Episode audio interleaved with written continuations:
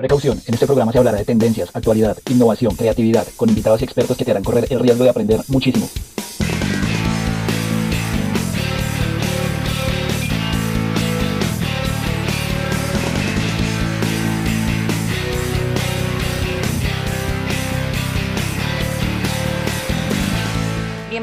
Yo soy Vanessa Gómez, estudiante de Mercadeo y esto es Innovation Talk. El día de hoy nos acompaña la coordinadora de prácticas de la Escuela de Negocios de la Fundación Universitaria Conrad Lorenz, Claudia Marcela Correa. Claudia es diseñadora industrial, le encanta el arte, la pintura y cualquier tipo de expresión artística y su plan favorito es visitar museos. Bienvenida, profe Claudia. Hola, ¿cómo estás? Muy bien, profe, es un gusto tenerte acá con nosotros. Bueno, vamos a comenzar esta ronda de preguntas y quiero comenzar preguntándote cuáles son esas plataformas más importantes en la actualidad donde nos podemos conectar directamente con esas ofertas laborales o de prácticas. Vale, es una pregunta muy importante porque eh, obviamente para muchos de nosotros conocemos las típicas plataformas como el empleo.com, como Computrabajo y demás, ¿no? Pero también hay unas plataformas que son propias de las empresas, entonces eh, no hay que dejar de lado plataformas como Indeed.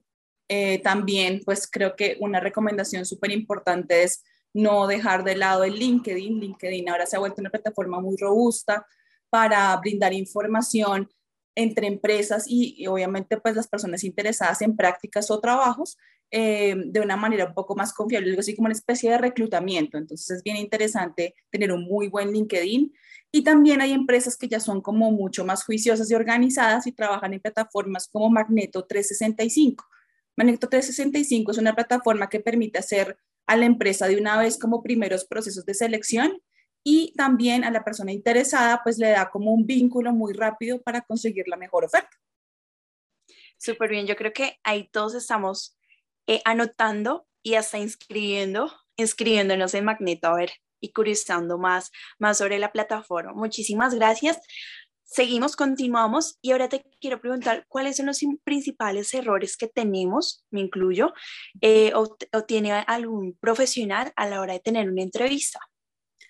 Bien, creo que hay dos principales errores que se presentan. El primero es no prepararse para la entrevista. La gente a veces se va como así, a la ciega, como, como amaneció ese día, mejor dicho, y pues no, en ese caso hay que prepararse juiciosamente, hay que conocer, hay que investigar, hay que hacer eh, de pronto como una reflexión de qué quiero decir, tratar de inventarse como especies de diálogos mentales, a ver qué puedo hacer para estar mejor em, preparado para la entrevista. Y el otro error también muy común es hacer de pronto comentarios inapropiados que dañan la primera impresión que tiene la empresa sobre mí. Esto sucede muchísimo cuando de pronto hay muchos nervios o hay alguna situación como que te, te desubica y uno responde lo primero que se le ocurre y no. Aquí hay que pensar muy bien antes de contestar. Súper. Yo creo que la siguiente pregunta se conecta y complementa mucho esta, es lo que te acabo de preguntar, y es qué hacer y qué no hacer al momento de tener una, entrevista.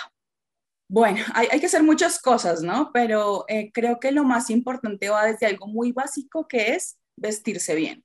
Eh, creo que hay que, obviamente, manejar como un estilo muy propio, pero hay que entender que muchas de las empresas esperan un código de vestimenta eh, de, la persona interesada en el puesto o en la práctica, ¿no? Entonces yo también tengo que ser coherente y si, por ejemplo, me postulé a un banco, pues no puedo irme como con una manga sisa o con una cosa así como medio estrambótica, no, va a ser muchísimo más formal.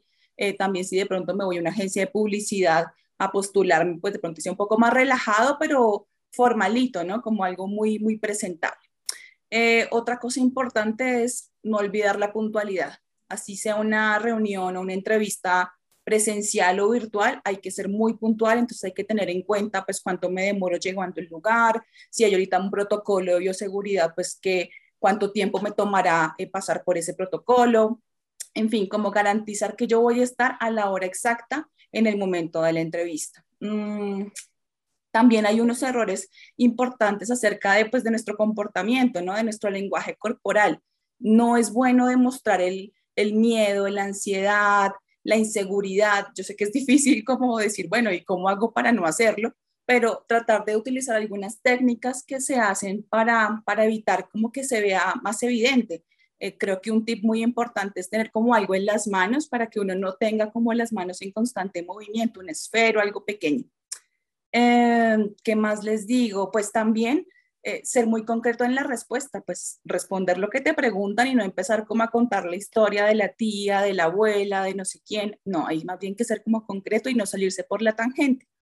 Y creo que la última cosa que sí recomendaría es leer el escenario, o sea, como de alguna manera ver el tipo de entrevistador que estoy teniendo y tratar de ajustarme a ver si de pronto esta persona es un poco más, bueno, no sé, puedo utilizar un lenguaje más coloquial o ser más eh, jocosa o de pronto sentirme como más en confianza, ¿no? Entonces todo depende del escenario que me provea el entrevistador.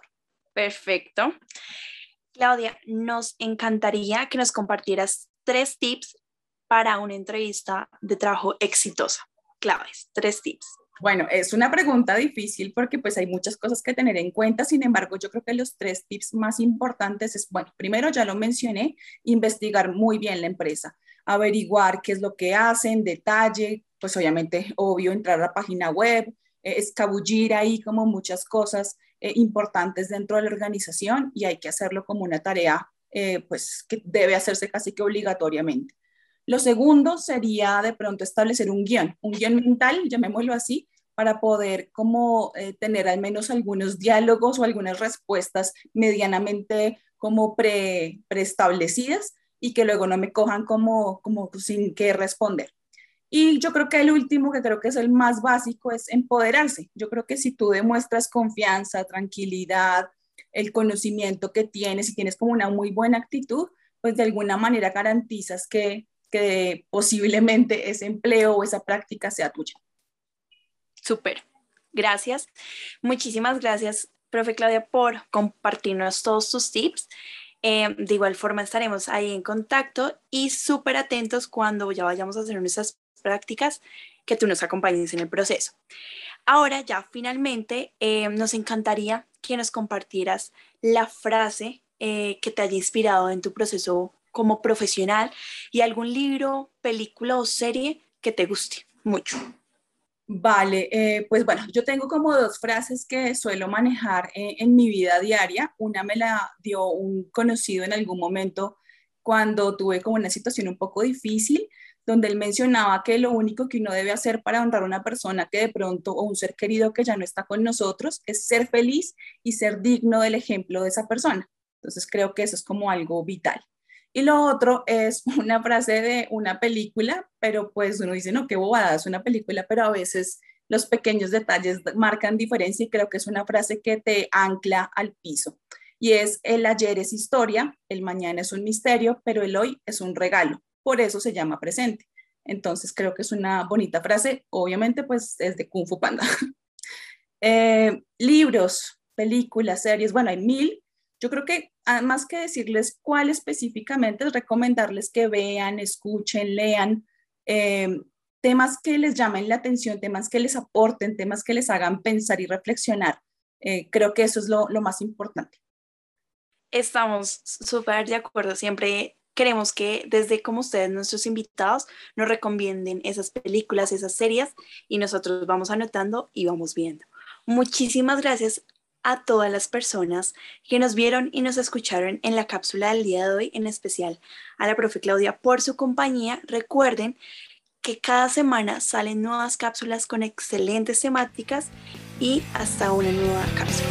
Hasta luego. Adiós.